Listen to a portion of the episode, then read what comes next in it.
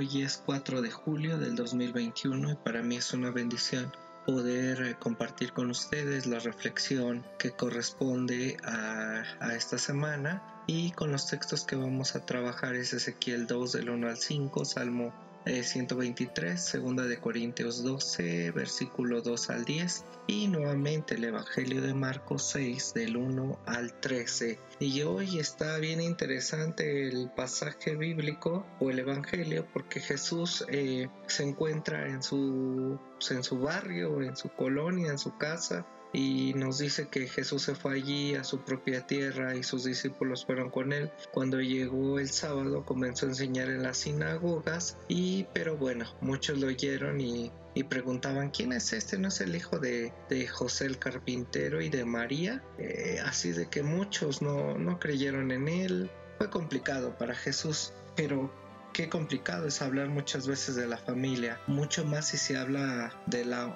propia el día de hoy Jesús nos invita a que reflexionemos en la familia nuclear y extendida que tenemos. Hablar de la familia puede ser el hallazgo de la historia individual y colectiva.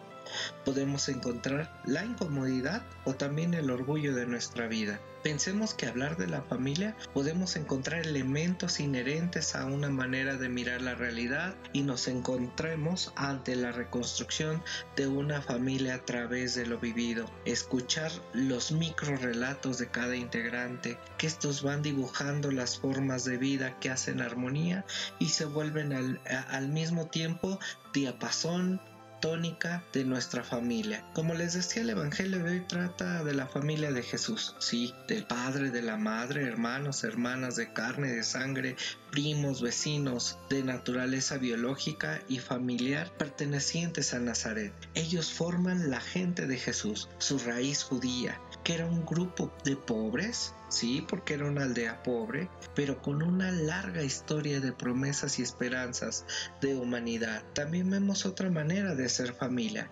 hermanos en espíritu. Jesús descubre que es hijo, presencia de Dios, y que las demás personas, varones, mujeres, también lo son. Es Dios hecho carne y camino en la historia humana. Este es el tema eh, que los amigos y seguidores de Jesús han expresado simbólicamente. Estamos hablando en un plano desde la espiritualidad, no físico, diciendo que Él había sido concebido por el Espíritu de Dios. Eh, es muy romántico encontramos una propuesta más de ser familia, y son los hermanos por misión y por encarnación humana. ¿A qué me refiero? Me refiero a hermanos y hermanas de Jesús por misión, son aquellos que buscan y trazan con Él un camino del reino, un proyecto juntos en el mundo. Luego vemos hermanos y hermanas por encarnación, esos son los pobres y excluidos de la tierra, hambrientos, descartados, pues partiendo de ellos se construye el reino de Dios en la tierra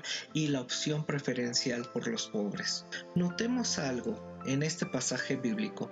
Lo más importante en Jesús no ha sido la familia de origen, esto es de dónde viene, sino la familia de elección y de misión, los hermanos que Él ha encontrado y ha escogido los que le acompañan en la tarea de su proyecto del reino de Dios y los hermanos que han encontrado y que han querido caminar con Él en línea de fraternidad y sororal universal.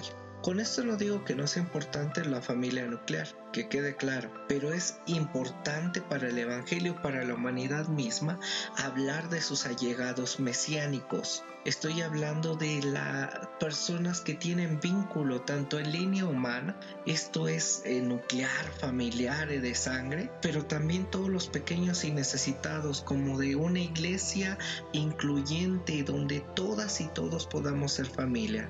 En esta perspectiva, lo que importa es hacerse hermanos y hermanas compartiendo el camino de Jesús y ayudando a sus hermanos más pequeños. Esto es lo que nos dice el Evangelio de Marcos. Pongo el ejemplo, pongo el ejemplo a los migrantes, o a los de color de piel diferente, o a los de posición social eh, económicamente baja y de elección de género, o aquellos de preferencia sexual que son diferentes a las, a las hegemónicas. Estos son los despreciados por muchos. En este contexto de Marcos, los nazarenos desprecian a Jesús porque creen conocer bien su origen y consideran que es un poco importante, que no es trigo limpio, que no es de buena casta, que no es buen judío de la ley.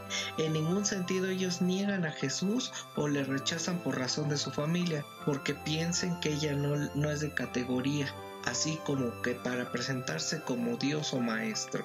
De esta forma Jesús tuvo que abandonar su patria y a su familia nuclear, asumiendo su responsabilidad de alejarse con los suyos o de los suyos porque no le aceptaron y él no quiso someterse al dictado de los prepotentes de la aldea. Por eso tuvo que marcharse. Por tal motivo se hace popular este refrán, uno no es profeta en su propia tierra. ¿Cómo puede ser un profeta despreciado en su propia tierra? qué barbaridad. Y pongan a este Jesús que vino como un profeta en esta tierra, por lo que este Jesús de Marcos supone que allí donde los genes definen al ser humano no se puede aceptar la profecía verdadera, no queda lugar para la vida y la dignidad de las personas. Jesús ha tenido un origen humilde, los de Nazaret conocen bien a sus parientes, entre otras cosas, le rechazan por eso. Oh, es hijo de María, oh, es hijo de José, para ser Mesías de los pobres, Jesús debe superar, y digo, abandonar su antigua casa, integrada por sus parientes cercanos, aquellos que le desprecian esta familia.